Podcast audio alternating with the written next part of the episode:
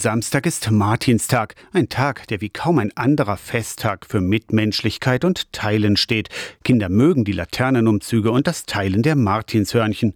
Bei Pfarrer Matthias Tarz in Schenkenberg bei Delitzsch geht's heute schon los mit den Martinsfeiern. Der Grund, Tarz versorgt 27 Dörfer mit 16 Kirchtürmen und Martinsfeste sind überall. Der Gemeindepädagoge macht dann welche, ich mache da welche. Und in einer Gemeinde macht es die katholische Kirche und in Delitzsch drinnen machen es wieder so gemeinsam. Aber immer an verschiedenen Tagen. Also manchmal meistens vor Martin, manchmal auch nach Martin, nach dem eigentlichen Martinstag. Heute ist Martinsfest also in Tschernitz, morgen in Lissa, am Mittwoch in Radefeld. Kühner, Glessin, Zarsch und Hohenroda folgen ab Donnerstag. Manche Gemeinden haben auch einen richtigen Reiter. In Hohenroda zum Beispiel habe ich ein richtiges Pferd mit einem richtigen Reiter oben drauf.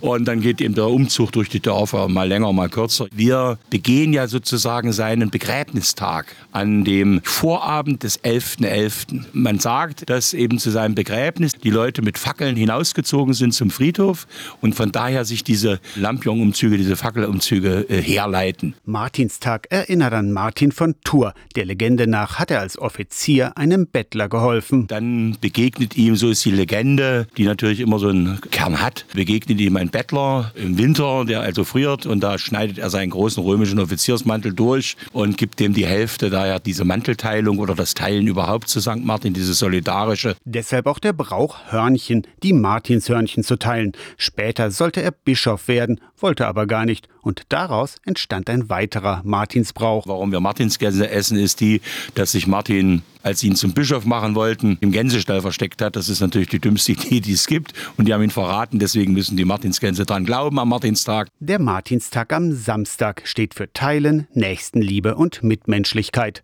Aus der Kirchenredaktion Torsten Kessler, Radio SAW.